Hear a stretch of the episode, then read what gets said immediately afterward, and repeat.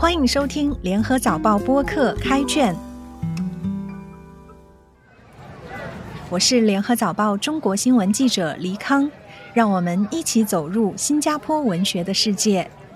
今天分享一首诗《咖啡店有光》，作者上泉。咖啡店有光，空缺。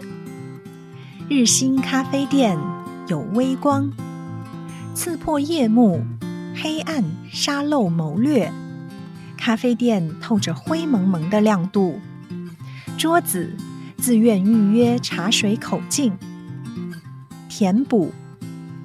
桌子自愿预约口径，重复岛屿、半岛和远方世家，必须的社交距离丈量法，跟进。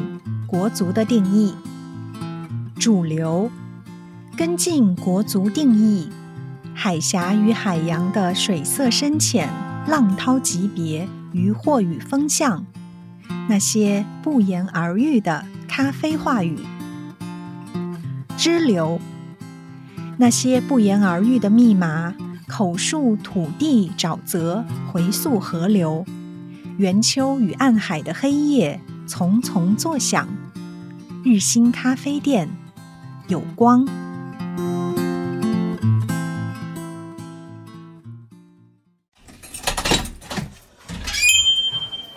上泉的咖啡店有光是一首很有野心却晦涩难懂的诗。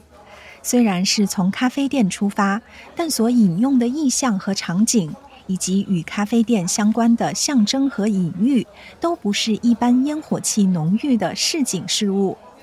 从咖啡店的一点微光，直接渗透到岛屿、半岛和远方，甚至是深邃的海洋，层层递进，由近至远。第一部分空缺，首先诗歌以空缺开篇，而空缺就是一种不完美，一种遗憾。但在这个空缺中却有希望，因为有微光刺破夜幕，黑暗沙漏谋略。就因为有光，一切才不至于漆黑一片。这里的光未必是物理的光，而是象征着希望，带给人们能量与新的可能性。因为这样才使到咖啡店透着灰蒙蒙的亮度，就连桌子和茶水的口径都是一致的。茶水口径可能代表着交流、分享或者沟通的方式。整体上，这一部分是在表达咖啡店作为一种空间，不仅提供咖啡，更是一个集结人们交流思想的场所。第二部分填补。如果说第一部分基本上还是安分的局限在小小的咖啡店里，那来到第二部分，作者就待不下去了。桌子自愿预约口径，重复岛屿、半岛和远方世家这一句，通过岛屿、半岛等地理的概念，把咖啡店与更广阔的空间联系起来。这可能是一种对世界、对自然的展望。所谓社交距离的丈量法，是对当前社会关系的一种反思，是对人与人之间关系的思考。当然，也可以理解成一种在这个空间中的规矩或秩序。跟进国足的定义，这句将注意力引向国足。在这里，咖啡店不再仅仅是一个吃饭、喝饮料、闲聊的场所，而是成为了一种具有文化、社会、国家属性的符号。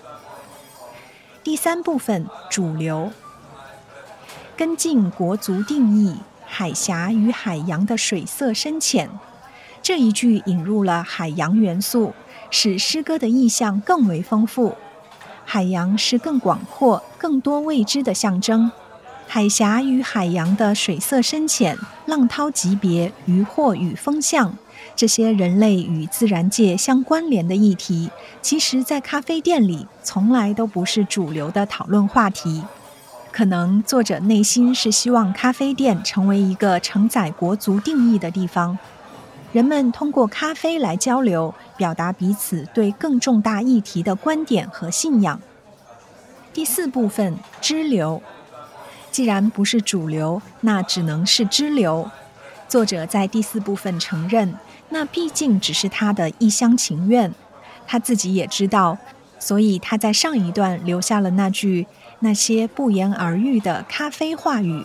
所谓茶余饭后的咖啡话语，不言而喻，总是包含更多的是非八卦、丑闻与谣言。诗句口述土地沼泽，回溯河流，是在追寻历史和文化的根源。圆秋与暗海的黑夜丛丛作响，就是这些土地与被忽略的议题在向人们做出召唤。一直以来，我们对咖啡店这个特殊的场所形成的共识和默契，都只是狭隘的民生民怨。但作者却将咖啡店的场景与土地、沼泽、岛屿、河流、海洋以及国族联系起来。与其说他是在力图提升咖啡店的档次，不如说那是他深深的期许。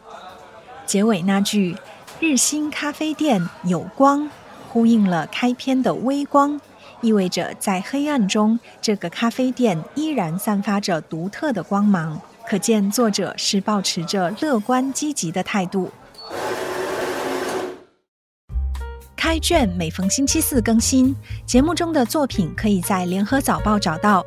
我是黎康，今天的节目由联合早报副刊和音频组制作，赏析写作郑景祥，录音李怡倩，后期制作何建伟。联合早报播客可以在联合早报以及各大播客平台收听，欢迎你点赞分享。